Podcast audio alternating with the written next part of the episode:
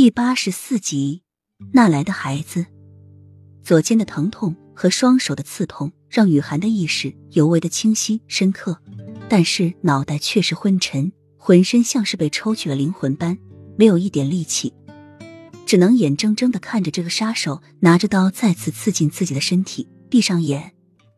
他的命可真薄，前世的命运已经够凄惨了，到了古代先是被人虐待，过了几天好日子。到头来却还落得一个下场死。雨涵等了很久都没有刺痛感，睁开眼，不知在何时身边突然多出了几个人来，而那个想要杀他的凶手正被两个人围住，渐渐快支撑不住。而他身旁站立的却是刚才那个穿墨色衣服的男子。雨涵抬起头，一脸诧异，这个男子已经把面具摘了下来，而那张面孔正是在齐洛觉得。难怪会觉得他的声音那么熟悉，原来如此。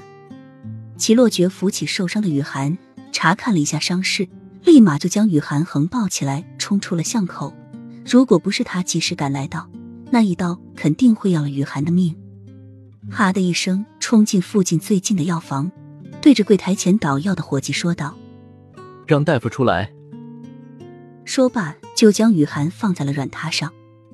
大夫过来查看了一下雨涵的伤势，还好，只是左肩中了一刀，没有伤及要害，而手掌上的伤只要上点药，包扎一下就可以了。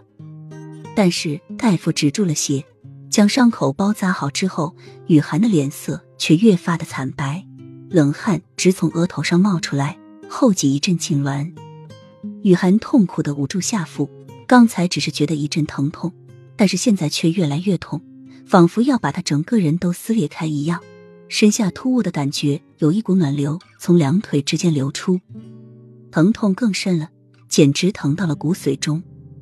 大夫将雨涵这般模样，连忙诊脉，霎时脸色变得异常难看，对着焦急的齐洛觉说：“这位姑娘胎中的孩子流产了。”什么？齐洛觉一惊，雨涵这么快就怀上了三哥的孩子。要是让三哥知道是谁害死雨涵腹中孩子的，那王兄他们必然会……齐洛绝不敢想下去。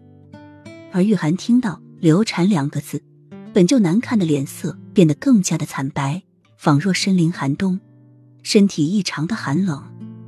他从未和任何男人发生过关系，就连瑞王爷也没有碰过他。这肚中的孩子，该不会是从现代带过来的吧？